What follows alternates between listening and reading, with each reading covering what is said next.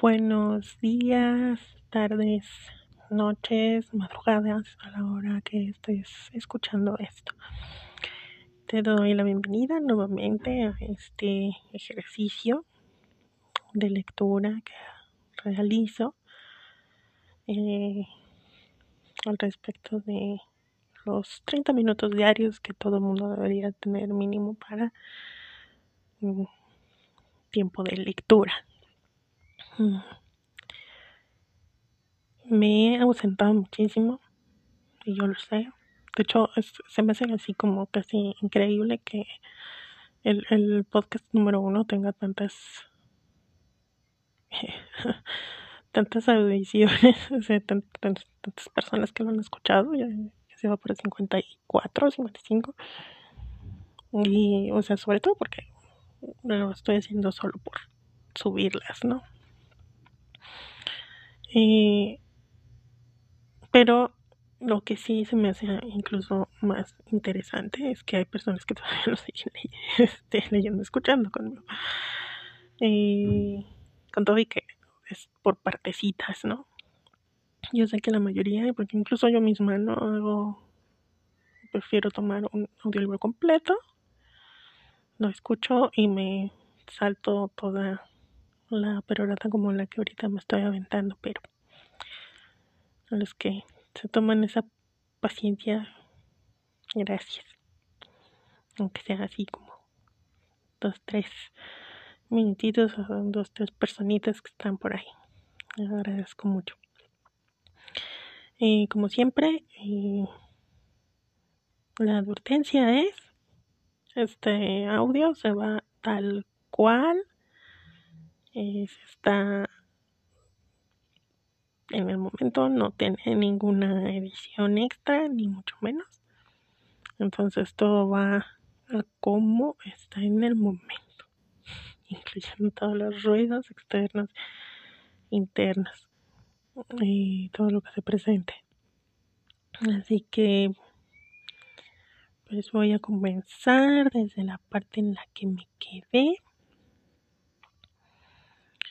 que es la lectura de El poder de los hábitos de Charles Duhigg.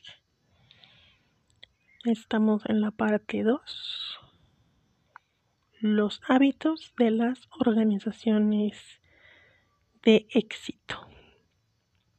Sección 3 del capítulo 1.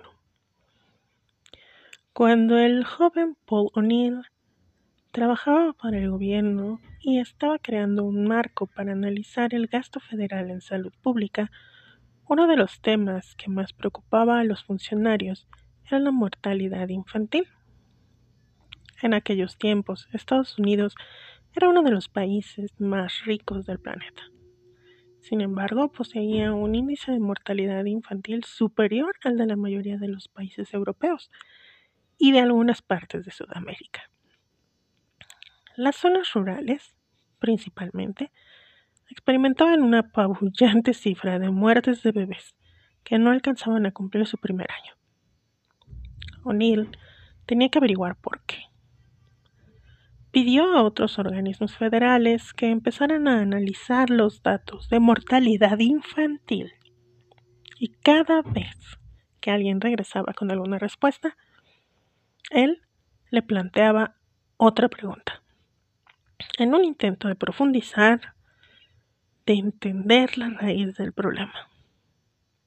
Cada vez que aparecía alguien con algún descubrimiento, O'Neill empezaba a interrogarle, preguntándole nuevas dudas. Volvía loca a la gente con su inagotable afán de saber más para comprender qué estaba pasando realmente. Se abren paréntesis Adoro O'Neill, pero no volvería a trabajar para él ni por todo el oro del mundo, me dijo un funcionario. Un hombre que nunca ha obtenido una respuesta que no puede transformar en otras 20 horas de trabajo. Se cierra paréntesis. Algunos investigadores, por ejemplo, sugerían que la causa principal de las muertes de los nacimientos prematuros y la razón por la que los bebés nacían demasiado pronto era porque las madres padecían desnutrición durante el embarazo. Luego, para reducir la mortalidad infantil, había que mejorar las dietas de las madres. Sencillo, ¿verdad? Pero, para frenar la desnutrición, las mujeres tenían que mejorar sus dietas antes de quedarse embarazadas, lo que implicaba que el gobierno tenía que empezar a educar a las mujeres sobre nutrición antes de que fueran sexualmente activas, lo que a su vez implicaba que los funcionarios tenían que crear programas sobre nutrición en los institutos. Sin embargo, cuando Neil empezó a preguntar cómo crear esos programas, descubrió que muchos profesores de instituto de las zonas rurales carecían de los conocimientos básicos de biología para enseñar nutrición. Así que el gobierno tuvo que reformar la formación universitaria de los profesores y darle más importancia a la biología para que al final pudieran enseñar nutrición a los jóvenes. De este modo, esas adolescentes estarían suficientemente bien nutridas cuando tuvieran hijos. Los funcionarios que trabajaban con O'Neill llegaron a la conclusión de que la raíz del problema era la mala formación de los profesores. Si les hubieran pedido a los médicos o funcionarios de la salud pública que dieran un plan para combatir la mortalidad infantil, ninguno de ellos hubiera sugerido que debía cambiar la formación de los profesores. No hubieran sabido que existía una relación entre eso. Sin embargo, al enseñar biología a los estudiantes universitarios, estos acabaron transmitiendo sus conocimientos a los adolescentes que empezaron a comer de una forma más saludable y posteriormente dieron a luz a bebés más fuertes. En la actualidad, la tasa de mortalidad infantil en Estados Unidos ha descendido un 68% respecto a la cifra existente cuando O'Neill empezó en su puesto. Las experiencias de O'Neill con la mortalidad infantil ilustran la segunda forma en la que cambian los hábitos básicos. Crear estructuras que ayuden a florecer otros. En el caso de las muertes de los bebés prematuros, cambiar los programas de estudio universitarios de los profesores inició una reacción en cadena que acabó repercutiendo en la educación de las jóvenes en áreas rurales y que estuvieran bien nutridas cuando se quedaban embarazadas. Y el hábito de O'Neill de incitar a otros funcionarios a que siguieran investigando hasta encontrar la raíz del problema cambió la visión que tenía el gobierno sobre problemas como la mortalidad infantil. Lo mismo sucede en la vida de las personas. Por ejemplo, hasta hace unos 20 años, la sabiduría popular afirmaba que la mejor forma de adelgazar era que una persona cambiara radicalmente su estilo de vida. Los médicos recetaban estrictas dietas a sus pacientes. Les decían que fueran al gimnasio, que asistieran regularmente a sesiones de asesoramiento, a veces con una frecuencia diaria y que cambiaran sus rutinas, como por ejemplo subir por la escalera en lugar de tomar el ascensor. Según se creía, los malos hábitos solo se podían contrarrestar cambiando completamente tu vida.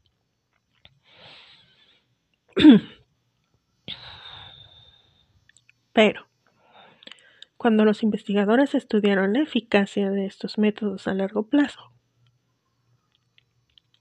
descubrieron que era un fracaso. Los pacientes subían por la escalera unas semanas, pero al final del mes les resultaba demasiado pesado. Empezaban dietas e iban al gimnasio.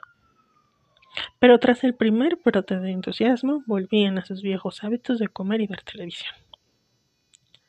Acumular tantos cambios de una vez impedía que se asentara ninguno de ellos. En el 2009, un grupo de investigadores, patrocinado por los Institutos Nacionales de Salud, publicó un estudio sobre la visión diferente para adelgazar. Habían reunido a un grupo de 600 personas obesas y les habían pedido que escribieran todo lo que comían al menos un día a la semana. Paréntesis a esto. Esto se me súper interesante porque aquí se lo están poniendo al menos un día a la semana. Y bueno, cuando me ha tocado a mí este tipo de cosas, me mandan así como, o sea, diario, ¿no? Y como lo he notado esto del seguimiento y la rutina y el hábito, justamente, no es lo mío. Y por eso estoy así como tratando de hacerlos de a poquitos. Y aún así, ¿no? O sea, no, no, no más no. No más no puedo. Todavía. Confío en que podré. Pero se me hace chistosísimo Y ya me pasé. Ya me perdí. Ya me encontré. Esperen. Regreso. Habían reunido un grupo de 600 personas obesas y les habían pedido que escribieran todo lo que comían al menos un día a la semana. Al principio fue difícil. Los participantes se olvidaban de llevar sus diarios de comidas o comían algo y no se acordaban de anotarlo. No obstante, gradualmente empezaron a anotar sus comidas una vez a la semana y a veces más a menudo muchos participantes empezaron a anotarlo a diario. Al final se convirtió en un hábito. Después sucedió algo inesperado. Los participantes empezaron a revisar lo que habían escrito y descubrieron patrones de los que no eran conscientes. Algunos vieron que solían a comer algo a eso de las 10 de la mañana Así que empezaron a llevarse una manzana o un plátano al trabajo para cuando les viniera el hambre. Ah, la llamada colación.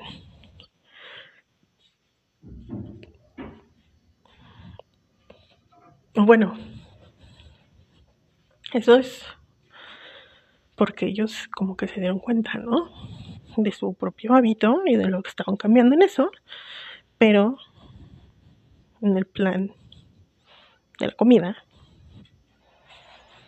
Bueno, en el único plan de comida que a mí me ha funcionado, viene esa parte de la de la colación.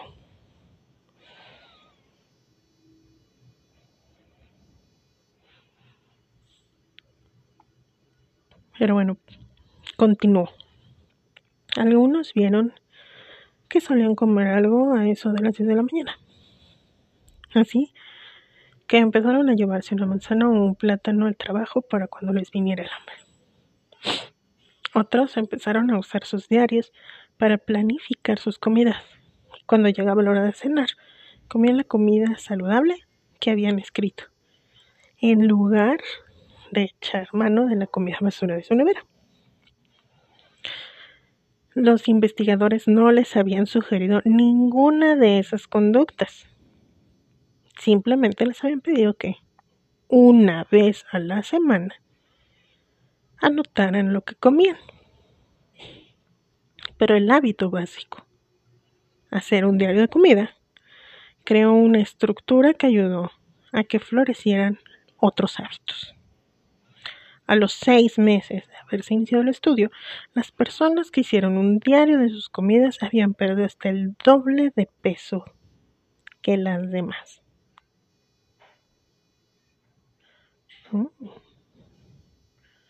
Interesting.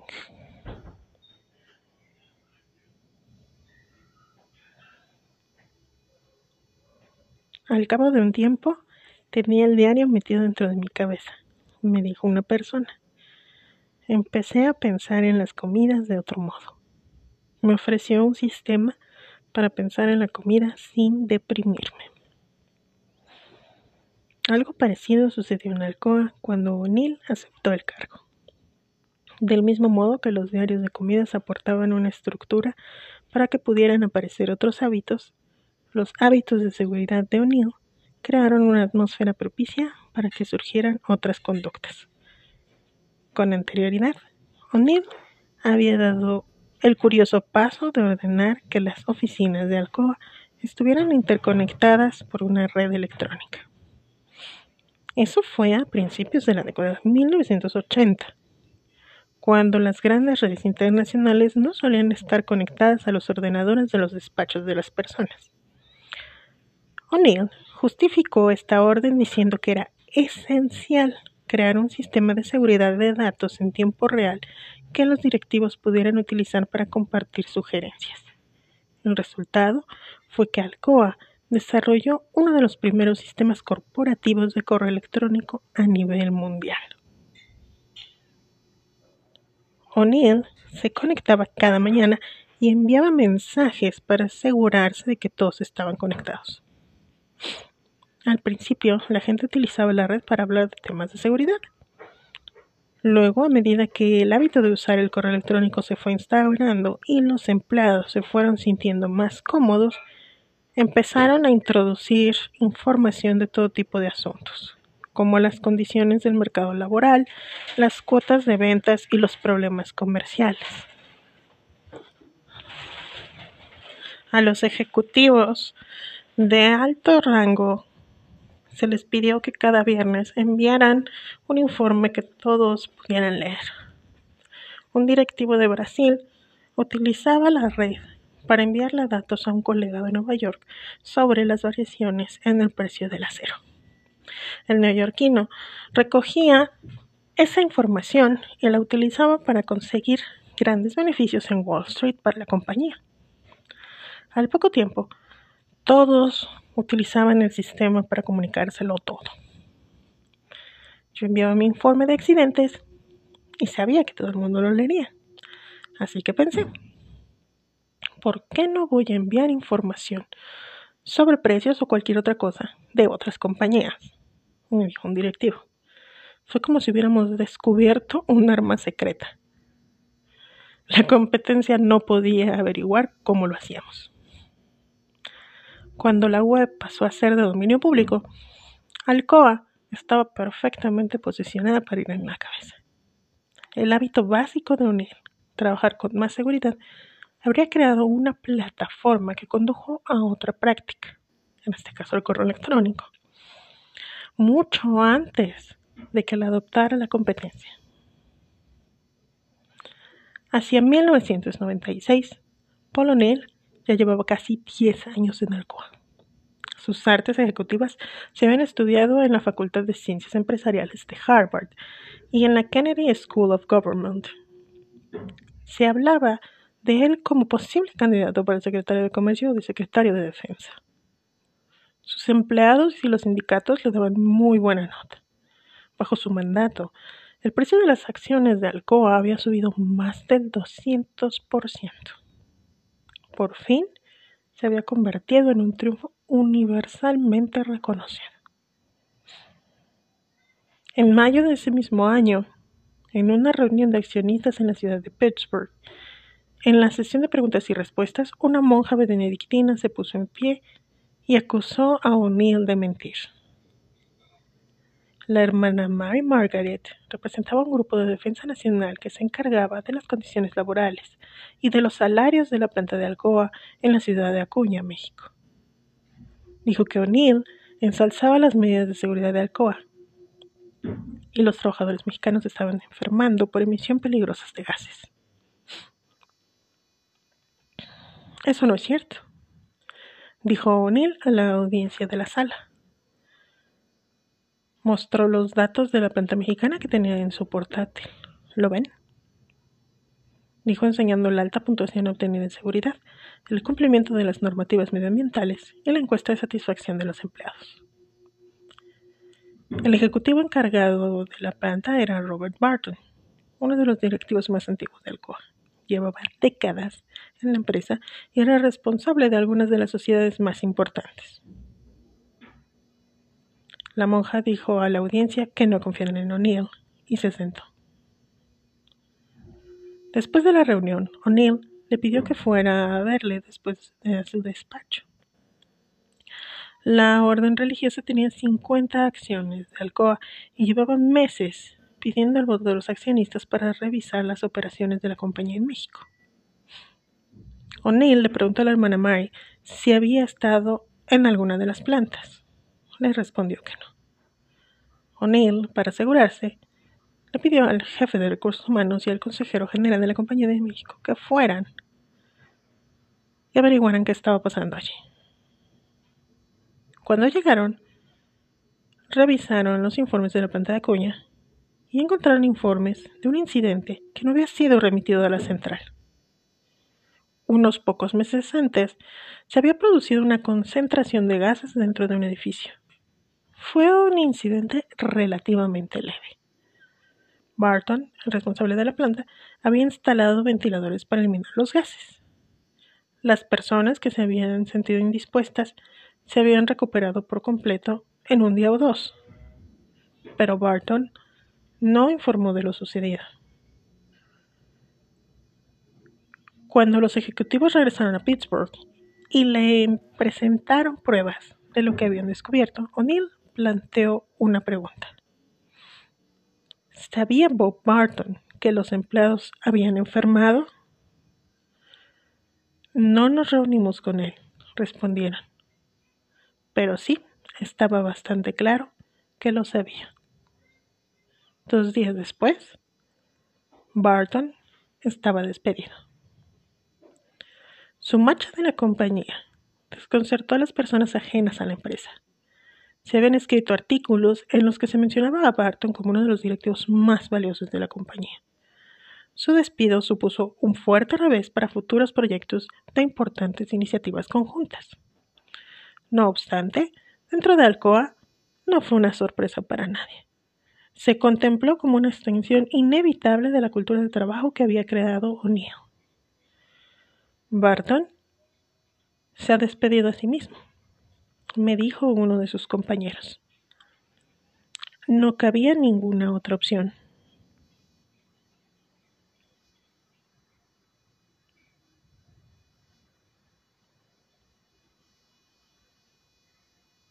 Fuerte. Ok. Esta es la forma decisiva en la que los hábitos básicos fomentan un cambio generalizado, creando culturas donde medren nuevos valores. Los hábitos básicos hacen que las decisiones difíciles, como despedir a un alto cargo ejecutivo, resulten más fáciles.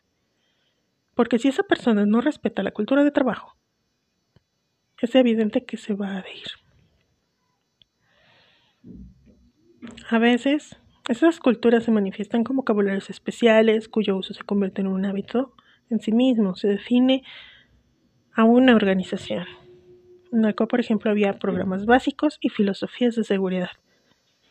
Frases que eran como maletas, que contenían conversaciones con, que tenían conversaciones enteras sobre prioridades, metas y formas de pensar. En otra empresa, despedir a alguien que llevaba tanto tiempo trabajando hubiera sido más duro, me dijo Neil. Para mí no lo fue. Lo que dictaban nuestros valores estaba muy claro. Se le despidió porque no comunicó el incidente, privando al resto de la oportunidad de aprender de él. No compartir una oportunidad para aprender es un pecado capital. Las culturas empresariales se desarrollan a partir de los hábitos básicos que tiene cada organización, tanto si sus líderes son conscientes de ello como si no.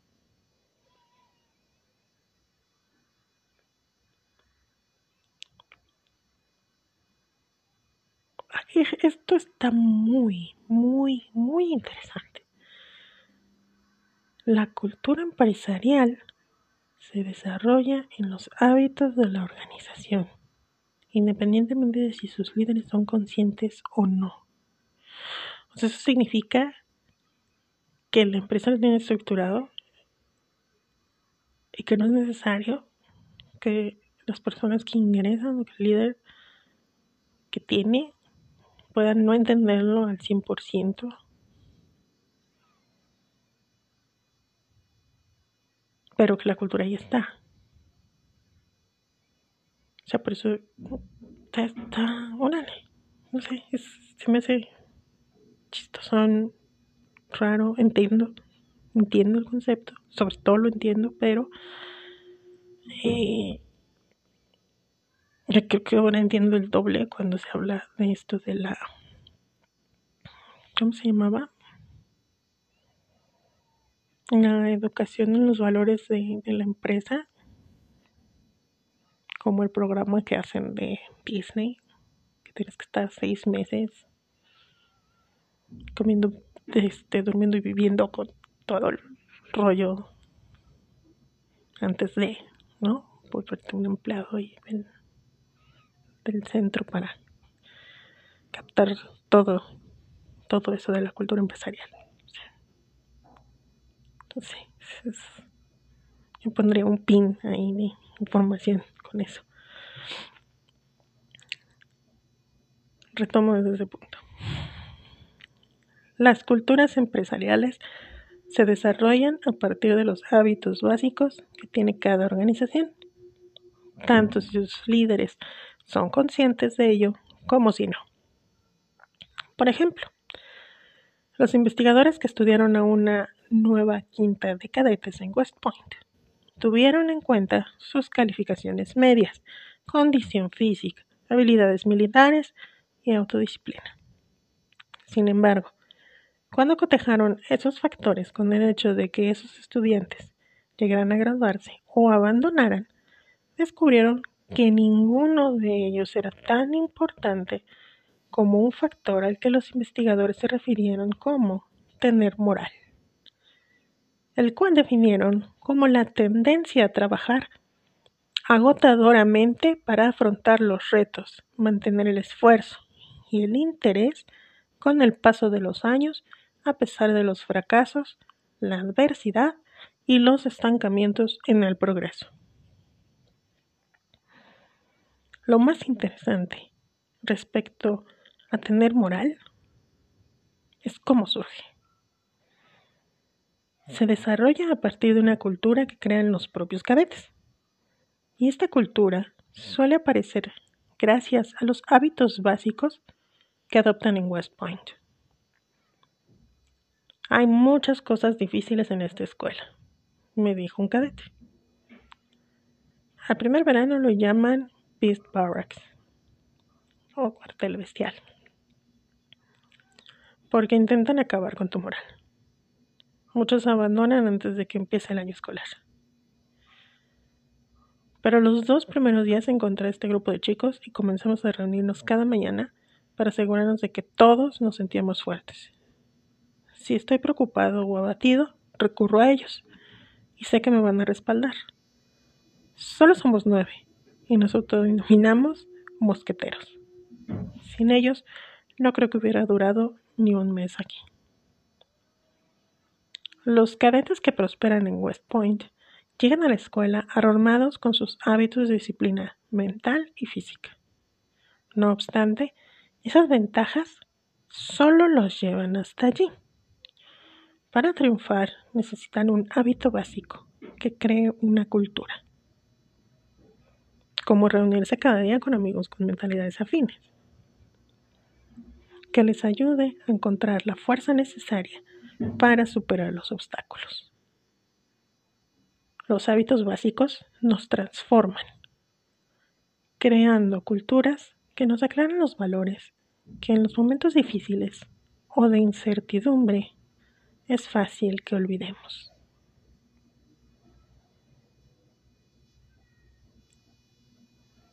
En el 2000, O'Neill se jubiló de Alcoa y, a petición del recién elegido presidente George W. Bush, se convirtió en secretario del Tesoro. El mandato de O'Neill como secretario del Tesoro no fue tan popular como su carrera en Alcoa. Tras tomar posesión del cargo, casi inmediatamente empezó a concentrarse en algunos asuntos esenciales, entre los que se incluían la seguridad laboral, la creación de empleo, la responsabilidad ejecutiva y la lucha contra la pobreza en África, entre otras iniciativas. Sin embargo, la política de O'Neill no coincidía con el presidente Bush e inició una lucha interna oponiéndose al recorte de impuestos que proponía Bush. A finales del 2002 le pidieron que dimitiera. Lo que yo consideraba que era lo correcto para la economía era lo contrario de lo que quería la Casa Blanca, me dijo O'Neill. Eso no es bueno para un secretario del Tesoro.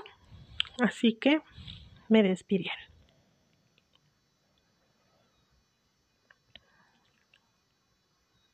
Regreso al texto. Eso era una nota al pie. Abandonó ese cargo a los dos años y actualmente dedica la mayor parte de su tiempo a enseñar a los hospitales a concentrarse en la seguridad de los trabajadores y en los hábitos básicos que pueden reducir los índices de errores médicos, a la vez que ofrece sus servicios a diversas juntas corporativas. Las compañías y organizaciones de todo Estados Unidos han adoptado la idea de utilizar hábitos básicos para reestructurar los centros de trabajo. En IBM, por ejemplo, Lou Gerstner reestructuró la empresa empezando por concentrarse en un hábito básico, las rutinas de investigaciones y ventas de IBM. En la empresa de asesoramiento McKinsey Company, se crea una cultura de mejora constante a través del hábito básico de divulgar las críticas internas que reciben todas las tareas. En Goldman Marsh, Goldman Sachs, perdón, un hábito básico que respalda todas las decisiones es la evaluación del riesgo. En Alcoa perdura el legado de O'Neill, incluso en su ausencia. El número de accidentes ha seguido bajando. En 2010, el 82% de las instalaciones de Alcoa no se perdió ni un solo día de trabajo de ningún empleado debido a algún accidente. Casi un riesgo nulo, un récord sin precedentes. En general, es más fácil que se mencionen los empleados de una empresa de software, los dibujantes de animación para las películas o los contables haciendo declaraciones de impuestos, que haciendo aluminio fundido en Alcoa. Cuando me nombraron director de la planta, dijo Jeff Soki, el ejecutivo de Alcoa, el primer día que entré en el aparcamiento, vi todas estas placas cerca de la entrada con los títulos de las personas. El responsable de esto o de aquello. La gente importante tenía las mejores plazas de aparcamiento. Lo primero que hice fue decirle a un jefe de mantenimiento que borrara con pintura todos esos cargos. Quería que el que llegara antes al trabajo consiguiera el mejor sitio. Todo el mundo entendió el mensaje. Todos somos importantes. Fue una extensión de lo que Paul estaba haciendo respecto a la seguridad en el trabajo. Eso revolucionó la planta. Enseguida, todos empezaron a llegar más temprano cada día. Y aquí terminamos la lectura del día de hoy. Cerrando incluso el capítulo 4.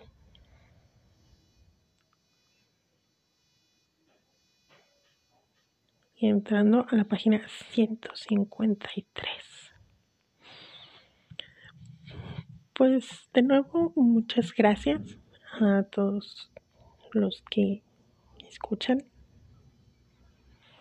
está entre lectura y diatriba del texto, con todo y los ruiditos presentes en este experimento de, de ejercicio. Y pues espero escucharlos pronto. Hasta luego.